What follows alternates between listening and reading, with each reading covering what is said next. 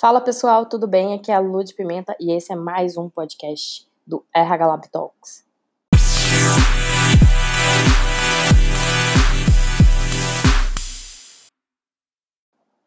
E o tema do podcast de hoje é Vale do Silício e o RH. O que, que tem a ver com isso? Será que é um fenômeno? É realmente inovação? Ou será que é uma modinha? O que o Vale do Silício de fato agrega para os profissionais de RH? Vale realmente a experiência internacional? O investimento? É uma experiência disruptiva?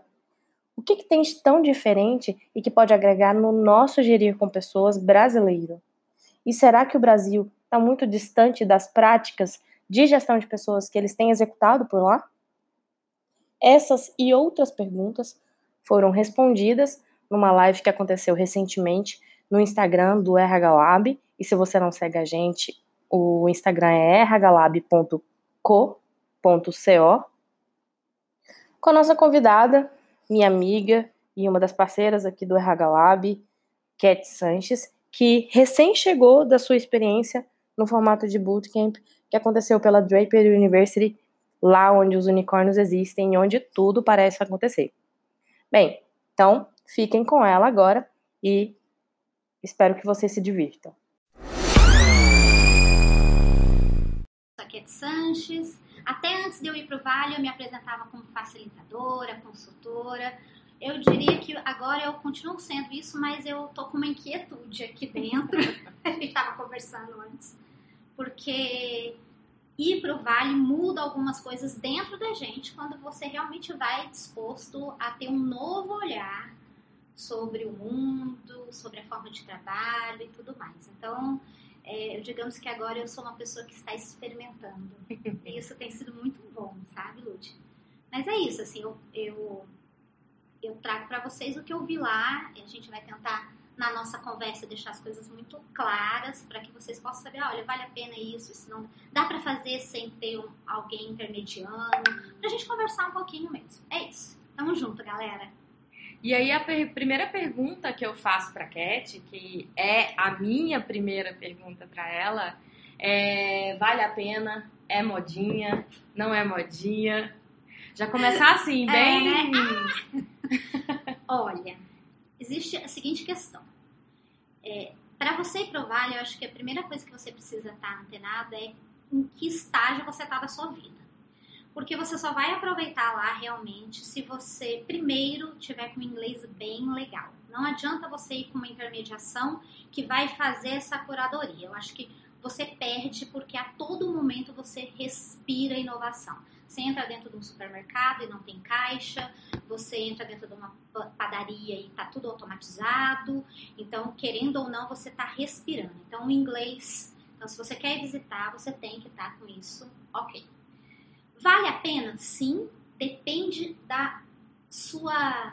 Do que, que, você quer. É, eu acho que depende do objetivo. Uhum. Eu fui com o objetivo de estudar. Então eu queria ir para uma universidade, então eu fui pela uma universidade chamada Draper University, que é uma universidade chamada Universidade dos Heróis. Então ela não é muito dentro da caixinha. Então a gente tem uma big sala, a gente escolhe o conteúdo que a gente quer aprender, a gente tem um tutor no final do dia, não é aquela sala de aula onde a gente, claro, tem um pouco ali da, do flip chart, tem o, o, o quadro, tem post-it, mas isso não é o que faz a diferença. Você tem muita questão assim, procura o conteúdo, vivencia aquele conteúdo e à noite a gente conversa sobre os insights daquele conteúdo. Então, as aulas funcionavam muito dessa forma. A gente tinha ali das no, 8, 9 horas da manhã, dependia o dia, até meio-dia de algum speaker falando sobre o que ele tem feito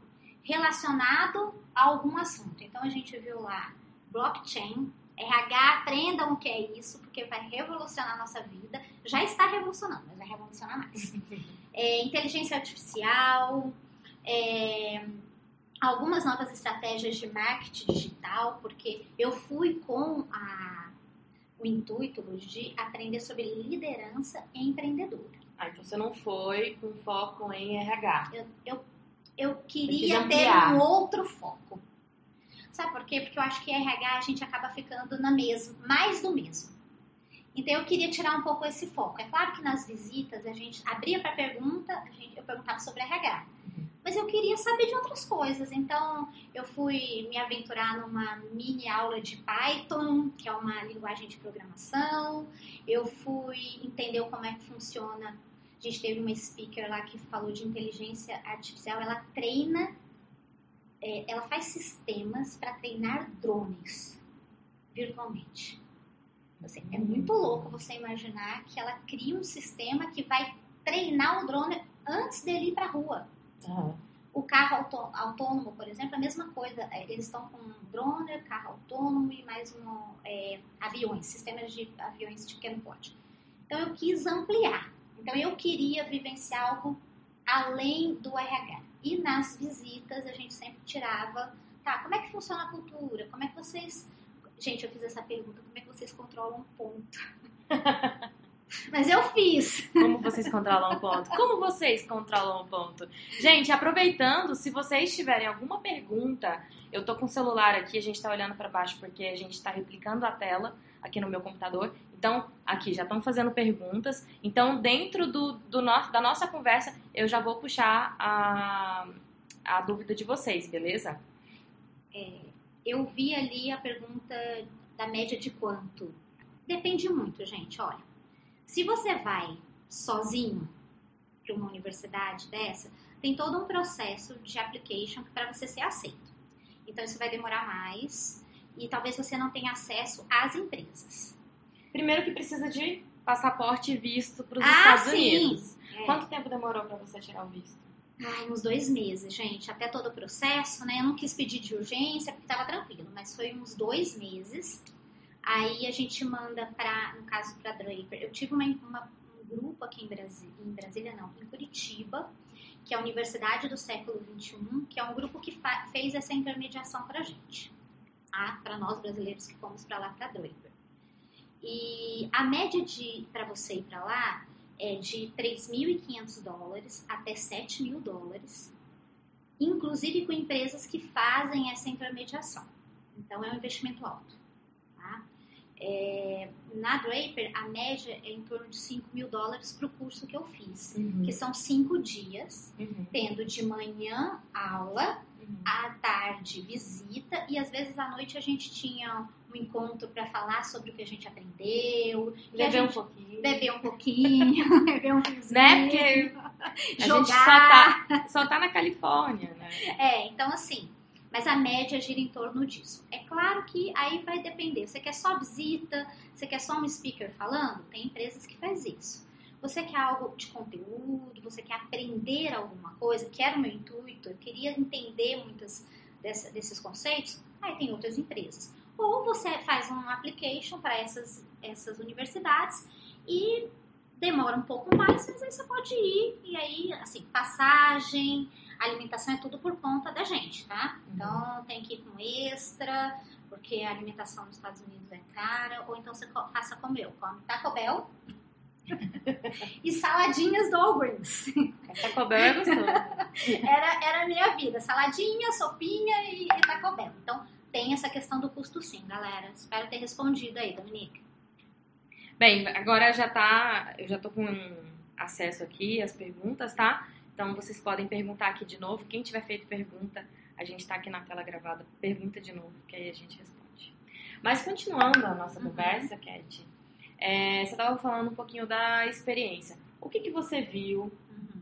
e o que, que você acha que pode agregar para os profissionais de RH uhum. com esse novo olhar, esse olhar mais expandido lá? Tá.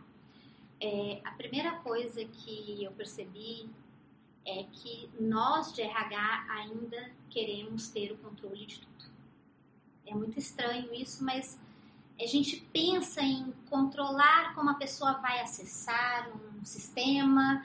É, eu achei muito engraçado porque quando a gente estava na Google, eu perguntei, porque a gente teve um, uma pessoa que fez a visita com a gente e a gente teve a oportunidade de entrar dentro do Google, assim, realmente, não só porque uma pessoa que trabalha lá era muito amigo de uma pessoa que estava no nosso grupo. Então ele abriu e a gente acabou conversando. E aí ele falou uma coisa que me chamou muita a, a atenção. a gente quer ter muito controle das coisas, né? A gente faz uma avaliação de desempenho e diz pro cara assim, olha, é sigiloso, ninguém vai saber. A gente já tá dizendo que pode ter algum outro problema. Então, eu percebi que essa liberdade e esse não é uma falta de controle, tá? Mas dar mais liberdade às pessoas dentro da organização faz com que elas queiram ficar mais dentro da organização, porque elas se sentem parte uhum. daquela organização. Então, assim, teve um, o Bruno contou pra gente, falou assim, olha, a gente tem um dia em que os CEOs sentam ali, isso no refeitório, na hora do almoço, e eles conversam e saem perguntas de todo tipo. Uhum. Então, assim, a nossa avaliação de desempenho não é mais baseada em competências. Né? O que outra coisa que eu percebi que talvez competências não ficou muito claro, mas me parece que essa questão das competências é algo que está sendo modificado por lá porque está mudando tudo muito rápido, né? É. Uma das questões que a gente até já discutiu como tendência para 2018 é justamente é, essa fluidez uhum. da avaliação de desempenho, porque corre-se o risco, se você estiver fazendo uma implantação de avaliação de desempenho que demora um ano para você colocar em prática, as competências já terem mudado, as pessoas já terem modific se modificado, a, o ser humano ele está muito fluido, né? E ele está buscando muito essas informações. Sim. Você acha que diante disso, você acha que a, todas essas, essas práticas uhum. dentro do Vale do Silício, as, pessoas, as pessoas querem ficar porque é o Vale do Silício uhum. ou por conta das práticas? Você acha que transpondo isso para as organizações aqui do Brasil, você acha que uhum. tem modificação? Porque assim, eu me interessaria muito, fortemente, em morar, em trabalhar no Vale do Silício. Então, será que não, não tem isso tem, também? Tem, tem. Tem uma questão de contexto. É, teve um empreendedor que conversou com a gente, o Rafael da Tutor Mundo, ele falou, aqui é onde tudo acontece. Então, as pessoas sabem que lá é onde tudo acontece. Então, é bacana você falar que trabalha na Google, na Apple, você tá naquele mas existe um movimento também para que dê certo, sabe? Uhum. Eu percebo muito isso. O engajamento meio que natural, não achei forçado esse engajamento, para que aquilo dê certo. Porque aqui às vezes parece um pouco meio hipócrita. É, né? meio modinha, né? Meio oba-oba pro colaborador. Sim, sim. Assim, quando a gente estava visitando da, dos locais, é, ele, ele falou algo para mim que para mim, ele falou assim, Cat, quando a gente entra aqui parece meio bagunçado. Uhum. Sabe assim, o choque inicial, porque ele é brasileiro, mora lá e tudo mais. A gente teve a oportunidade de conversar com alguns brasileiros. E pra gente parece que é meio desorganizado algumas coisas. Mas depois vai entrando meio que num eixo, porque cada um tem autonomia para se organizar. Entendi. Então é muito diferente a gente pensar nisso, né? Ah, mas a gente tem é, sistemas que às vezes são parecidos? São. Eu acho que tem muita empresa que o CEO conversa com os funcionários acredito nisso. Né? Mas será que o funcionário acha que ele não vai ter retaliação depois? Uhum. Lá eu não percebi isso, eu percebi um, um, uma transparência, talvez até pela nossa cultura, de a gente leva muito para o pessoal, é cultural, é. né? Então a gente um leva mais sistemático, é, emocional. emocional. Então assim, a Lud falou que, sei lá, é, eu tenho algum problema, então assim é comigo. A gente tem muito isso. Ou muito isso. E, e o, o, a gente tá falando isso porque a gente vive se dando feedback, gente. É ótimo. É do tipo assim, você tá magoada comigo? Falei, gente, mas eu não falei nada. É mais ou menos assim. E, e a gente leva muito isso pro pessoal. E talvez na cultura de lá, isso não fique tão claro. Então, tá. o que eu percebi? A gente não precisa copiar o Vale do Silício. Não devemos. Mas que a gente precisa encontrar uma forma de trazer essa transparência, esse engajamento. A espontaneidade. É, da nossa fluidez. cultura. É. Tanto que uma pessoa que a gente visitou na Apple, ele falou assim, olha, os brasileiros aqui, eles se destacam por ser muito adaptáveis e porque eles geralmente são muito criativos. Eles conseguem trazer ideias que a gente ainda não pensou. Sabe aquele funciona, mas às vezes parece que não está dentro da lógica, mas funciona. Uhum. Então vamos. Ele falou que isso é, uma característica nossa. Então, se a gente tem isso, a gente pode adaptar. Né? Então, eu acho é, um erro a gente falar assim, vamos fazer igual o Vale do Silício. Porque não vai funcionar, porque não existe receita. Uhum. Mas, por outro lado, nós estamos acostumados com receitas. Né? Como fazer uma avaliação de desempenho? Aí a gente tem um monte de regrinha. Como fazer um recrutamento de seleção? Né? Não estou dizendo que a gente não tenha que ter indicadores, mas por que será que a gente não pode ter indicadores diferentes, né? Coletar dados de outras formas. É, isso é uma coisa né? que é legal. Lá eles coletam dados de várias formas. Impressão facial, dados né, de, da rede. Eles usam esses dados de forma sistemática. Como que ele coleta dados de, de afeição facial? Em todo lugar tem câmera. Mas o que, que eles coletam? Eles coletam, por exemplo, índice de se a pessoa está satisfeita ou não. Ah, é? Nós temos expressões faciais, sim. Gente, então eu acho que as pessoas vão achar que eu sempre vou estar insatisfeita. e eu sou sempre eu sou sempre uma cara feliz. Eu sou sempre um faço feliz, que eu tô, uh, tá tudo lindo. Então, assim, é, tem isso, né? Isso está sendo testado, não ainda para RH, mas está sendo testado já com clientes. Então, na uhum. sua loja, as pessoas, né? Porque assim, uma coisa que eu estranhei, as lojas não têm muitas pessoas, o que a gente chama de subemprego. Caixas. Mais é... operacionais. Exato, sim. Os, os justos operacionais que vão ser e estão sendo é, estão sendo trocados por robôs e pela é, automação. É, é. Mas lá eles falam que os americanos também já não queriam fazer esse tipo de trabalho. É, não.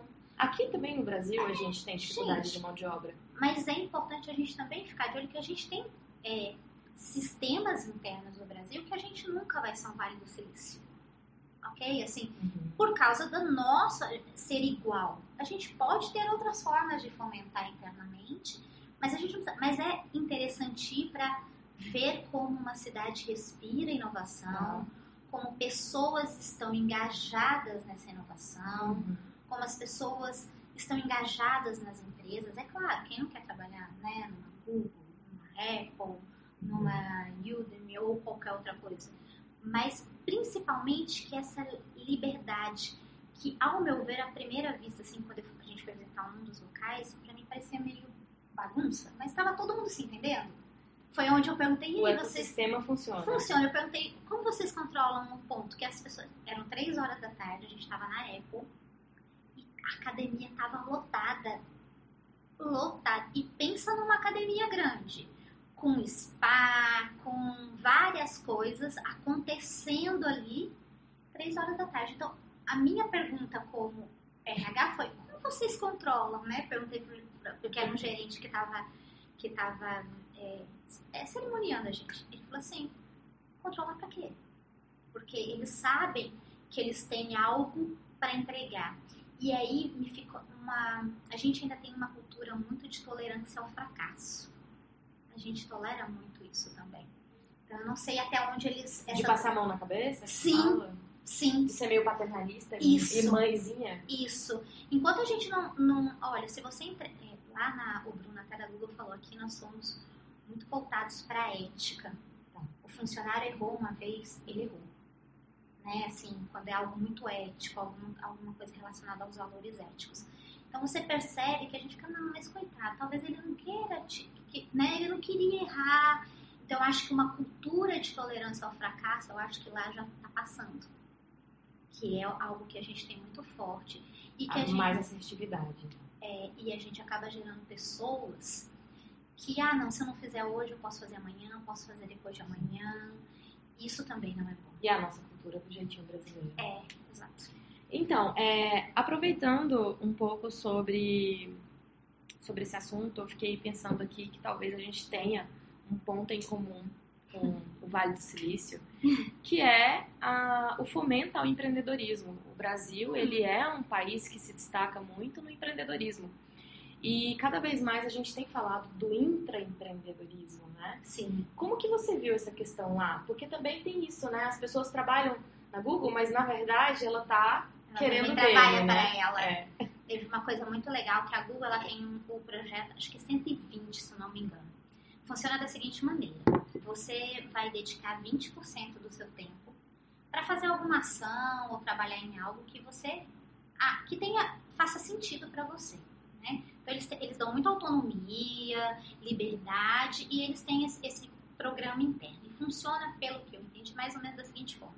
A pessoa, 20% do dia dela vai se dedicar a isso. E aí, depois de um tempo, ela vai apresentar esse projeto para um gerente e tudo mais. Se acharem que aquilo é viável, né? Gente, só lembrando, não é assim, tive uma ideia, vou lá e apresento, né? Eles trabalham com muito dados, então tem que ver se é viável, se vai ser escalonável, todas aquelas regrinhas de empreendedorismo, tá? Então tem que ver isso. E aí ele apresenta para essa banca. Se essa banca gostar, essa banca libera ele para ele trabalhar mais nesse projeto.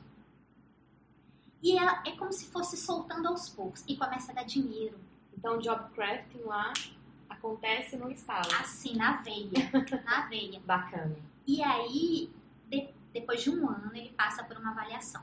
Se ele for bem avaliado e acharem que realmente vale a pena e tudo mais, ele pode virar o gestor tipo, daquela área, daquele projeto, e as coisas começam a acontecer. Então, todo mundo começa a pensar, ter ideias que possam, de alguma forma, ajudar. E aí, assim, eles, se alguém, é, aí um diretor, uma área, pode investir no seu projeto, e você vira o gestor daquele projeto. Olha isso. Eu sei que tem algumas empresas Isso estimula que a autonomia e estimula também a criatividade das pessoas. Cara, e, né? e aí já tem Ficar recebendo. Só. Exato, demandas, né? Eu tenho uma. Cara, eu vi, ele contou a história do, do óculos, né? Que na verdade foi um rapaz que começou a pesquisar materiais mais leves para fazer o, o óculos de realidade, os óculos de realidade virtual, Tá. aumentada e tudo mais. Uhum. E esse rapaz começou a investigar isso, material. Imagina investigar um material, começar a estudar sobre isso. E até que, assim, isso é uma, já é uma possibilidade. Já existe um óculos, acho que é de 10 dólares lá, que esse óculos pode ser, né? Olha o acesso à educação, esse óculos pode ser difundido. É já é democrático. Olha né? isso, Qualquer um pode né? Então, o- É, então, isso para mim fez muita diferença. Isso é um- uma coisa muito legal dessa, desse intraempreendedorismo que eles têm, que aqui na nossa cultura a gente precisa fomentar de uma forma mais verdadeira, talvez. A gente, todo mundo fala assim, ah, o funcionário pode vir aqui e trazer uma ideia. Mas o que, que ele vai ganhar com essa ideia? Ah, um parabéns, uma fotinha. Funcionário não quer isso. Ele quer o quê? Ele quer reconhecimento e ele também quer grana, ser o gerente daquilo. É, isso pra mim foi o que mais me marcou, espírito de dono de negócio, porque ele é dono mesmo. sentimento de dono. Ele acabou de criar um óculos mais leve e ele hoje é o gerente da área. Bacana. Isso é diferente. Então acho que estimula autonomia- então o intraempreendedorismo, Sim, né? muito. Porque faz com que você retenha é, esse, essa, esse conteúdo intelectual das pessoas para dentro da organização e acaba oxigenando também, né? Os produtos Sim. das organizações. A gente está com algumas perguntas aqui. É, O Peter está perguntando como começar a aplicar as tendências do RH ágil aqui no Brasil. E aí, a- a- só para trazer um pouquinho, então, é, não para você responder isso, mas o que, que você viu lá sobre isso? Sobre essa questão do RH ágil? É, eu vi que a cultura deles do, do ágil não é somente no método, Tá. né? Eu vi muita questão da, de fazer pequenas entregas. Isso em algumas conversas com duas pessoas a gente ouviu muito isso. A gente não precisa entregar um big projeto. A gente precisa entregar um projeto e ele vai sendo Se melhorando. se melhorando. Que eu acho que, claro que essa pessoa que eu conversei, é, ele trabalha na Google Cloud, né? No caso do Google, da Apple no marketing, no outro no RH. Então a gente conseguiu, porque era a minha intenção visitar Ver outras pessoas e outras áreas que não fosse somente o RH. Então, assim, eu, eu, eu acho que a gente está caminhando aqui no Brasil, mas a gente ainda está muito preso a método. A Tá. gente precisa ter um, um Scrum funcionando, ou, ou um Kanban perfeito. Lá já está mais fluido, eu diria. Mas o que eu vi dentro de RH é, é os RHs usam muito mais como uma forma de pensar do que talvez como um método. Leva mais em consideração os valores Do e ágil. esse mindset do RH ágil do que Sim, fato, sim. o é, manifesto, né? sim. Leva mais em consideração o manifesto. É, tudo, é, eu percebi que tudo para eles que é escrito como manifesto é muito importante. Então, é, a escrita para eles, o que foi compromissado é muito importante. Uhum. Então, Isso, o manifesto em si é internalizado. Agora, tem métodos? Tem, que é o que a maioria da gente já faz. não vi nada muito, oh, muito diferente. E, e a maioria ainda é utilizado mais em áreas de desenvolvimento de software. É. É, e eu acho que um bom início para você que está pensando em implantar RH ágil aqui no Brasil é justamente pensar no manifesto em si, nos valores, o que pode provocar uma mudança de cultura, porque a metodologia ágil que você vai utilizar, você aprende, mas ela não é sustentável se você não mudar o como isso vai ser implantado. Então, acho que é o maior, o maior objetivo é a cultura. Uma outra pergunta é da Yarla. Oi, Yarla. Como que você enxerga a transformação digital aqui no Brasil após essa experiência do Vale do Silício? Eu não enxergo como uma transformação digital.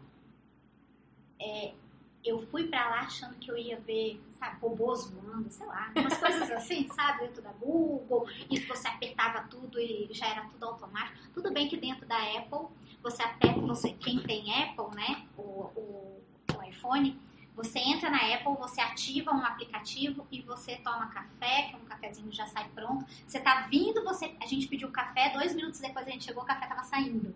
Então assim, é. você consegue, tem várias coisas, né? O que que eu percebi? É que o digital é uma consequência. É, essa transformação que a gente tem que fazer, eu acho que nós no Brasil temos que começar com uma transformação cultural. E ela vai demorar? Então é uma cultura de não ter o um jeitinho, é uma cultura de transparência, é uma cultura do menos empregado controle. menos controle, é uma cultura de que, olha, confio em você, mas assina aqui. Eu acho que isso é muito nosso. Ah, eu confio em você, mas olha, a gente vai te proteger para sigilo absoluto na avaliação de desempenho. Cara, já, a gente já leu por trás do que está acontecendo. E tem uma questão também sobre essa confiança, que é a confiança contrária a isso. Porque o colaborador, ele também não confia na organização. Sim. É cultural, Você já né? entra duvidando, sabe, se aqueles dados que estão sendo coletados são de fato benéficos para o colaborador. E ele acaba entrando também achando que vai ser controlado. Então, você fica sempre numa defesa intensa e a qualquer situação o, acaba que o colaborador adoece, né? Sim, porque assim, a gente tem coisas que eles já fazem digitalmente falando. A gente já está, claro que a gente está gatinhando blockchain, tá? A gente não tem muito acesso à inteligência artificial. Na ponta, não. Mas isso não vai demorar muito para chegar, não. Né? É, é, igual ter um iPhone, é igual ter um laptop. Isso não demora. Assim, se a gente for ver a velocidade com que isso está isso vai chegar na gente. E não tem volta. E não tem volta. Mas eu acho que no Brasil, talvez uma mudança cultural é mais importante ainda. Sim. E talvez leve um pouco mais de tempo. Concordo com você. É, deixa eu ver aqui, o que mais? Por um acaso, é a pergunta do Giovanni. Por um acaso você viu alguma ferramenta interessante usada no dia a dia do RH? Por lá? Olha, é, a gente, na maioria das palestras, speakers e até as visitas, a gente teve pouco contato com isso, ferramental, tá? Então, sendo bem sincera com você. É, o que eu vi? Eu vi muito a prática de, de, uma, de uma avaliação de desempenho menos rígida no discurso das pessoas, né? Ninguém chegou e mostrou pra gente, não tem, tem isso. É, mas eu vi muito essa prática de, de avaliação de desempenho mais tranquila, mais, mais na confiança. Um recrutamento e seleção que eu acho que para mim foi algo que, que mudou um pouco. Um recrutamento e seleção mais voltado para capacidade que aquela pessoa tem de aprender, porque o que eu escutei de uma pessoa em uma das empresas, conhecimento a pessoa busca e a empresa dá. Então a gente sempre vende competência, né, conhecimento, habilidade e atitude. A pessoa tem que ter isso aqui. Só que eles estão dizendo que assim, conhecimento a gente dá ou a pessoa busca. Então não é essencial. Então eu vi pessoas que entraram, por exemplo, numa área de marketing e hoje estão numa área de RH né? Por quê? Porque ela tem, ela consegue aprender. Sim. Isso faz toda a diferença. Uhum. O que faz diferença lá? O atitudinal. Essa questão de buscar, dessa vontade genuína, esse, essa questão que a gente chama no Brasil de brilho nos olhos. Mas essa, porque assim, lá ele falou, olha, eu tenho uma vontade percebida e eu tenho uma vontade, né, como eu percebo, ah, eu quero muito sair do marketing para RH, ok, mas como que essa vontade é demonstrada? Você já pesquisou sobre quais são as ferramentas de marketing? Você já, você sabe me falar quais são e tal? Se o cara não souber, então ele não tem vontade, ele tem só um desejo lá dentro. Tá esperando alguém falar para ele. É, então não é. Eles esperam muito isso, né? E, aqui, e a gente vê muito isso aqui. Lá não. Se você tá bom, você quer? O que, que você já aprendeu sobre? Me mostra. Me mostra o que você está sabendo já do marketing. Ok, se isso for realmente perceptível para quem está te avaliando, por que não você ir para o marketing? Então, isso para mim, claro que deve ter algumas ferramentas lá dentro e tudo mais, mas eu percebo que a gente precisa de ferramenta e talvez não seja, desculpa a pessoa que perguntou, a ferramenta que vai fazer a diferença. Mas um novo, uma nova forma de se de olhar aquilo. Olhar aquilo. E a outra pergunta da Eliana, a Eliana Gozendo. Oi, Eli! Beijo! E ela está perguntando, Cat, qual o modelo de avaliação do, de desempenho que eles usam?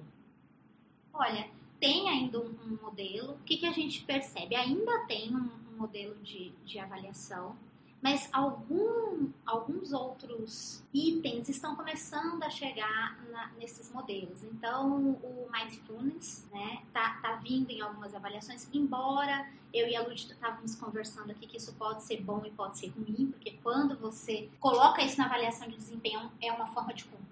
Deixa de ser algo natural, Sim, né? e acaba se tornando. Então, tá vendo, gente? Vale do Silício também colabora para a alienação organizacional. então, assim, acho que tem essa questão de trazer novas formas de olhar uma competência, mas essa questão de competência não ficou claro, mas para mim está num processo de mudança. Talvez venham novas formas de se avaliar. O que eu percebi, não tem uma escala muito grande de avaliação, não tem uma hierarquia muito grande de avaliação, a proximidade está sendo mais é, valorizada. Eu acho que fomentar é, a orientação, nem que acho que o feedback vem cheio de monstros essa palavra, né? Fomentar a orientação contínua. Então, você, minha gestora, a gente está criando junto, Cat, isso aqui tá legal, isso aqui não tá legal, isso aqui melhor. Isso é muito mais verdadeiro do que qualquer papel. Eu acho que eles estão percebendo isso. E aproxima o colaborador, Sim. porque você deixa de ter ali um um papel no meio da relação, né? E você aproxima pra. Sim. Claro que existe uma forma de mensurar e essa mensuração tem que é ter. É importante, o dado resultado. é importante. Sim. É, tem que ter resultado. Hum. É, uma outra pergunta é, da Yala também. Oi meninas, de que forma vocês sugerem que seja quebrado com essa cultura de controle do RH? Nossa. Olha, Acho que precisa de outra live. É, mais autonomia você der para o gestor e para a ponta, mais forte o RH vai ser. Mais você vai estar presente lá. E a gente ainda quer estar fisicamente presente em todos os lugares. E eu acho que isso é uma quebra de paradigma para nós que somos de RH. O, o, meu cliente, isso acontecia muito quando eu trabalhava como coordenadora, consultora de RH, business partner. O cliente mente para a gente sabe? Isso, ah, você fez avaliação? Fiz. Você deu feedback? Dei. Isso é um controle, né? Quando isso tiver internalizado nele, ele sentir verdadeiramente que é importante, ele vai fazer sem precisar mentir, esconder, sabe? Igual um menino pequeno.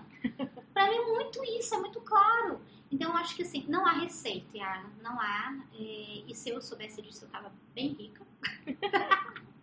Mas assim, eu acho que há uma forma da gente começar a entender que as pessoas podem ter autonomia sem ter um controle excessivo e que a gente não precisa ser onipresente uhum. como RH. A, a, quando a gente conseguir isso, gente, eu acho que a gente vai estar começando a entrar num outro RH, mas a gente ainda tem muitas amarras culturais, legislativas, de, lei mesmo, e principalmente social.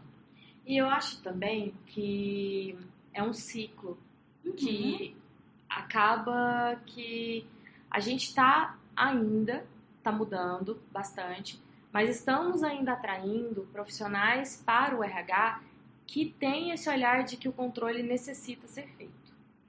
Então, é, a gente precisa quebrar esse ciclo de alguma forma, porque foi o que a Cat falou, a gente não precisa estar presente o tempo inteiro, é, tem como ser descentralizado, as boas práticas estão tá mostrando aí que pode, que é necessário ser descentralizado, que o líder precisa ter uma voz mais ativa e que quebramos outro ciclo vicioso também do líder achar que isso é um papel do RH. Pois de é. fazer gestão de pessoas.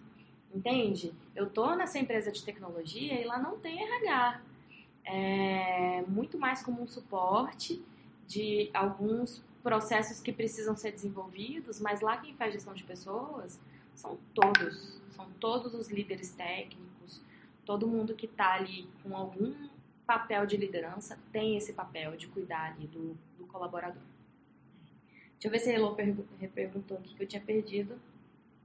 Ah, então, a Eliana falou que cultura só quebra com práticas. O pessoal de RH reproduz e reforça o modelo tradicional. Exatamente, Eliana. É porque eu acho que nós estamos num período de medo. Porque a gente quer sobreviver como RH. Sabe? A gente não quer perder. Tem mais do que isso. A gente quer sobreviver. Tem uma vontade. Ontem eu estava dando uma aula de pós em gamificação e eu falei justamente isso. A gamificação ela tá aí para provar que que é muito fácil de você criar uma gamificação para controle do seu colaborador. E aí deixa de ser o papel da gamificação, de ser divertido e alavancar comportamento e passa a ser um design focado na função. Uhum. E por que, que isso acontece? Porque às vezes não é o que o colaborador quer, é o que eu é, quero. É, e eu acho que a gente está numa fase de sobrevivência como RH, porque a gente também não sabe como é que vai ficar. A gente começa a escutar recrutamento e seleção vai ser substituído, ah, a gente não vai ter mais. Tudo isso vai acontecer mesmo, gente. Se a gente não for essencial, mas essencial de uma forma tão forte, porque assim, eu escutei de um CEO lá falando assim: eu sei que eu sou bom quando eu não preciso aparecer. Pra mim, isso aqui fez paf. Uhum. Eu sei que eu sou bom quando eu não preciso aparecer. É isso. Hum, não sei. Achei. A Elo responde, perguntou de novo. Oi, Elo! Gente, sou apaixonada dessa mulher, sério. Elo, você é foda. É, se pudessem dar uma dica por qual processo de RH devemos começar essa mudança de mindset? Recrutamento interno. Interno. Porque eu acho muito arriscado também sair abrindo. Eu, tava, eu vim no avião pensando e escrevendo um monte de coisa, né? Porque a gente volta meio virada no giraia, como diz lá na minha casa. Você volta meio, assim, até hoje eu ainda tô meio passada. Então, se eu voar demais, fala, Cat, volta pra terra. A Ludivine falando isso pra mim. Volta, amiga. Eu acho que é recrutamento interno. Olha só. Você tem um analista. E ele é analista de marketing, tá? Ele tem competências ali, ele sabe muito de marketing e tal e você abre um processo seletivo interno. Para analista de RH, analista de TI, qualquer outra área. Como você pode fazer o desejo verdadeiro desse cara que quer sair de analista de marketing para o analista de RH ou qualquer outro, seja verdadeiro, porque se ele quer, parte de algo atitudinal, né? Como eu vou fazer um cara que está no marketing fomentar ele querer ir para o RH e fomentar internamente que as pessoas possam querer trocar de lugar. Então, acho que no recrutamento interno você consegue ainda mexer um pouco nisso e testar. Uhum. Porque tem empresa, gente, que isso vai dar certo, mas tem empresa que não funciona. Não no, não no modelo. Tempo. Não tem tempo para treinar, como que faz? É.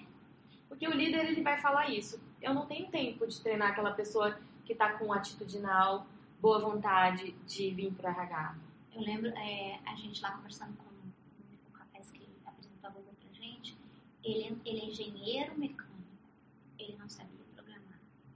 Ele entrou na Google sem saber programar. Deram um prazo para ele, ele ia fazendo outras coisas, outras atividades. E ele aprendeu. Então, quem é responsável por aprender? Somos nós. Uhum. Se eu quero aprender algum, que agora a minha meta é aprender Python, que é uma linguagem de programação. Se eu quero aprender, eu vou ter que correr atrás. O mercado uma hora vai me pedir isso. Vai, eu vi lá que uma hora, mesmo eu sendo de RH, uma hora eu tenho que saber pelo menos uma lógica de programação. Entender. Entender. Uhum. Eu vou precisar disso. que se trata. É. Então, assim, eu acho que a gente começa a jogar a, a responsabilidade não só para a empresa. A empresa tem que fazer treinamentos bonitinhos, todo cheio de caixinhas, não. Por que, que a pessoa não pode procurar? E aí, se ele sabe que ele tem a oportunidade de sair do marketing para RH, ele vai começar a fuçar. Uhum. Ele vai começar a aprender se realmente ele quiser. E aí a gente vê a vontade genuína acontecendo.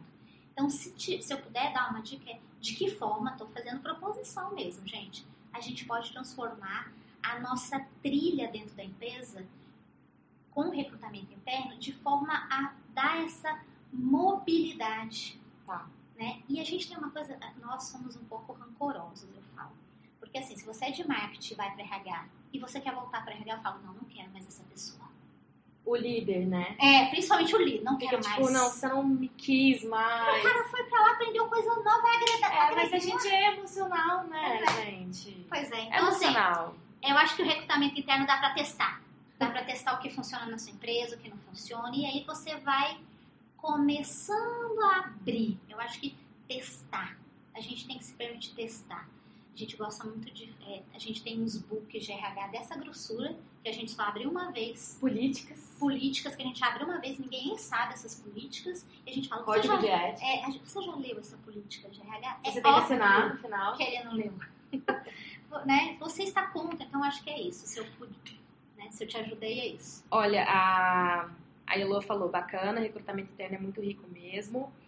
É, Elzi, oi Elzi, outra mulher foda, é, falou que a gente tá arrasando, são seus olhos. É, Robertinha. Roberta, a questão é que muitos já querem o profissional pronto. Uhum. É, e aí a Eliana tocou num ponto que eu concordo, que ela falou assim que para ela o caminho são os gestores. De fato, eles precisam ser trabalhados junto. Concordo Os gestores precisam pensar diferente para injetar uma cultura diferente. E aí eu trago até um outro ponto, Cat, que é a questão da marca empregadora. Até que ponto você está vendendo o que de fato você está entregando. Uhum. Então, talvez possa ser junto aí com o recrutamento, começar a, a reduzir as expectativas dos colaboradores e entender onde que ele está entrando, sabe? Uhum. Então, acho que isso também pode Não, ser um gatilho aí no mindset. É, faz, faz sentido. É, a, a Singularity, a gente teve um. Né, até o Arthur Diniz, que é da Crescimento, que é um- uma pessoa que eu admiro muito, ele também trouxe isso na visita, porque eu fiz visita para uma área e ele foi com outro, outro grupo e tal. Ele trouxe muita questão do que a gente chama de pace, de corrida Uhum. passe, pace, né? A gente na corrida chama pace. É, que são quatro pilares para um profissional conseguir passar por este momento. Porque nós estamos vivendo uma janela Uhum. entre o que a gente tinha e o que a gente vai ter. E essa janela pode durar aí mais ou menos de 30 a 50 anos, a gente não sabe. Ok. Né? Então, o que os cientistas têm pesquisado é o quanto tempo a gente vai ficar preso nesse, nesse mundo. E aí, o que, o que, que eles falam? Que existem quatro pilares, que é o P de resolução de problemas, então a pessoa saber resolver problemas. O A de adaptação, quanto mais adaptável eu sou. E aí, vai muito, como eu acabei de falar, de eu posso ter um analista no RH e ele pode ir para o marketing, ele, quem sabe se ele aprender alguma coisa de TI, ele vai para TI, por que não? Sim. né, essa adaptabilidade, criatividade, e eles falam que nós brasileiros somos muito, a gente tira ideias da onde ninguém tira, e por último é empreendedorismo. Então é o tal do PACE. E esse empreendedorismo acho que vai fazer diferença, porque nós somos muito empreendedores. Sim. Então se a gente conseguir jogar tudo isso para dentro das E organizações... manda um problema pra gente. Manda É, um problema que a, a gente, gente- vai resolvendo, a gente entendeu? resolve de várias formas. Então, se a gente conseguir incentivar isso, eu acho que a gente muda um pouco a cultura. Lembrando que mudar a cultura demora tempo. Talvez E mais. dedicação, Sim. porque falar de mudança de cultura é falar da nossa própria mudança de comportamento, o que é difícil. Hábito, comportamento, enfim, Sim. é, é um assunto complexo. A Mari Rocha está perguntando como agir quando os gestores não acompanham a evolução desse endomarketing. Olha, depende. Tudo que eu falar aqui, é, é, como eu falei, eu voltei sem receitas. O que eu percebo? O seu gestor, se ele age de forma indiferente ou ele não, não se apropriou disso, é porque em algum momento houve uma lacuna, como nossa RH ou como empresa, porque o RH acha que se a pessoa não está engajada, a culpa é dele. Uhum. Não, a culpa é de todo o processo. Ou nem sei se tem culpado, mas o processo não faz isso. Então, acho que a gente precisa entender que esses gestores, eles, eles só se apropriam se eles acreditam. Então, eles precisam entender que aquilo é bom para ele. Gente, ninguém entra numa piscina se, ela, se ele não souber que aquilo vai ser bom para ele. Se tá frio lá fora, ele quer entrar porque a piscina tá quente. Se tá calor lá fora, porque a piscina tá fria e porque ele aguenta até onde não vai se afundar. Então ninguém entra em algum lugar se ele não souber o que vai ter ali pelo menos. E a gente está num momento de muita incerteza, então as pessoas estão todo o tempo, parece que, se protegendo. Se defendendo. E isso é ruim. Então, assim, se o seu gestor não está contigo, em algum momento isso não foi benéfico para ele. É importante você entender porque ele não está vendo benefícios para ele como gestor. E aí sim fazer e pensar. Chama esse cara para conversar. Chama um grupo de gestor. O que a gente está fazendo está funcionando ou não? Uhum. Se você sair de lá e muitas coisas forem metade do que o RH faz não está funcionando, repensa o seu RH. Uhum. Porque esses dias eu vi um amigo falando assim, ó, ele postou até uma foto, foi o Rodrigo, lá do Designer Think, nosso amigo do lado do Designer Think. Ele postou uma foto que tinha dois caminhos e uma trilhinha feita pelos passos das pessoas, né? Sim. Tinha dois caminhos que ninguém usa, todo mundo usa o caminho Isso acontece trilha. muito aqui em Brasília. Se você for ver, a- a- as pessoas fazem as próprias trilhas naquilo que é mais funcional para para elas. elas. Exato. Nós só vamos fazer a trilha como empresa ou como funcionário se isso for bom para a gente e se a gente perceber verdadeiramente que a empresa está se preocupando com a gente. E se você conseguir perceber essa funcionalidade, Claro. né? Senão, não. Criar produtos mais funcionais para as pessoas, né? Exato. Sim. Exato. É, Estou almoçando e ouvindo vocês. Oh, meu Deus. Tomara que você esteja digerindo as coisas. É, qual o acrônimo para revolução de problemas, adaptabilidade, criatividade e empreendedorismo do, do O PACE? É. É, o PACE é Problem Resource, Uhum. é adapti, a- a- adapt, Adaptability. ada- ada- adaptability, creative e entrepreneur. Entrepreneurship. Isso, Aham. exato. É, Isso, esses três, é um esses quatro. Eu nem PACE. sabia que era o, o acrônimo. É o PACE, né? E o, gente, PACE, para quem não corre, ele mede a sua velocidade, o seu resultado. Mas é multiplicado, né? É, é É. um cálculo que você é, faz. um cálculozinho que você faz, Uhum. mas quando você tá fazendo correndo, né, o seu pace ele vai ó, diminuindo. Quanto mais você diminui o pace, e num- numa quilometragem, é bom. Então você corre 10 quilômetros com pace de o- começa com 8, quanto mais treino você vai tendo, vai caindo o seu pace. Uhum. Então tá, tá muito é, relacionado com produtividade, com resultado. Uhum. Significa que você está treinando, significa que você está sendo disciplinado, significa que você está ali, né, comprometido com você, você mesmo, mesmo. de fazer aquele caminho no menor tempo, pace Aham. possível, mas bem. Então você vai ter que treinar, você vai ter que fazer musculação, porque senão você vai né, ter problema na, na perna. Então tudo isso tem, assim, eu acho a analogia muito legal. Bem, pessoal, a última pergunta da Thalita, que ela fez, nem foi hoje?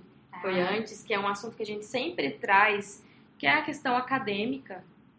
Ela está perguntando se hoje já lá são produzidos estudos relevantes para a área ou se é mais do mesmo. Você tem noção, assim? A Draper, ela trabalha com pesquisa científica? É, a Draper não, não tem esse foco acadêmico, tá? É mais profissional. extremamente prático. É, tanto que a, a formatura das pessoas é uma banca de investidores. Saem várias startups de lá de dentro. Mas o que eu vi na conversa, principalmente com duas pessoas, do Google e da Apple. Por exemplo, o Google está fomentando muita diversidade. Então eles estão usando dados. O Google só trabalha com dados. O que eu percebi é que não há essa distância acadêmica que a gente tem aqui no Brasil. Então, a academia e a empresa, elas estão meio que uma dentro da outra. Na Stanford, a gente viu muito isso, principalmente na área de, de informática, de automatização, AI. Eles estão muito juntos. Sim. Então, assim, eu percebi isso. Ah, na academia a gente estuda bem-estar, mas porque tem um nome diferente na prática, não é a mesma coisa. Sabe? Eu acho que tem isso. Agora, que a Google tem trabalhado com diversidade, ficou muito assim claro. Ele trouxe até que o Google está investindo em filmes, séries que fomentam a imagem feminina, como pessoas que possam programar, uhum. que possam mulheres, né, que tem essa questão da, da questão da mulher. Mas não só de, né, a questão da mulher, mas várias várias formas de diversidade. O que eu mais vi na gente de outros países, na Apple também, então vi muito. Tem uma questão. Não vale, né? Não vale como todo, né? Indianos, paquistaneses. É, tem muita coisa dessa diversidade. Então é o que eu vi. Agora, eles não são amadores, é óbvio que eles trabalham com base em dados. Né? Mas o que eu vi é que eles testam muito. Então a academia vem para dentro do, da Google, da Apple, de qualquer lugar testar. Porque é. Porque acaba que o contrário disso, se você escrever hoje um artigo, para quem tem um é. pouco mais de noção do, de, do, que, que a gente vive, é, é um pouco burocrático para que o nosso artigo ele chegue a ser publicado. As publicações demoram muito tempo para serem é, aprovadas e de fato aparecer para todo mundo. É, quando a gente manda para uma revista, a gente não pode mandar para outra. Então, nosso artigo fica parado muito tempo. Então, assim, acaba que é um processo ainda muito burocrático que talvez o Vale do Silício não está querendo pagar para ver, né? É. Eles fazem por vias alternativas, como eu e a Cat fazemos também, é, que é produção de conteúdo. É, eu acho que é Precisa fazer. mudar um pouco. O conteúdo tem que chegar para qualquer um. Acho que, acho que tem isso, Thalita. Assim, fora isso, tudo que eu te responder, eu não vi. Bem, pessoal, estamos chegando no final da live. Espero que vocês tenham gostado. Ah, olha só, parabéns, ótimos insights, mas o desafio é imenso. Mudar nosso mindset já é um exercício diário. Apoiar essa mudança nos colaboradores é ainda mais desafiador, eu concordo. Mas eu acredito que o RH que já acordou e humildemente sabe que tem muito a aprender e trabalhar em rede vai fazer a diferença. Obrigada por compartilhar essa experiência. Lude, bora montar um grupo e viajar. Ela tá colocando essa ideia eu vou pra China minha próxima viagem. Pois é, foi o que eu falei pra ela. Já eu falei decidi. assim: olha, eu não sei se eu levaria os RHs para o Vale do Silício, porque a minha experiência na Suécia foi incrível também. É. Então, acho que vale a pena a gente entender um pouquinho. É, quem sabe? Vamos conversar sobre isso. Cat, obrigada. Obrigada, amiga. Sempre bom conversar com você. Bem, pessoal, esse foi mais um podcast aqui do RH Lab Talks. Espero que vocês tenham gostado e até o próximo.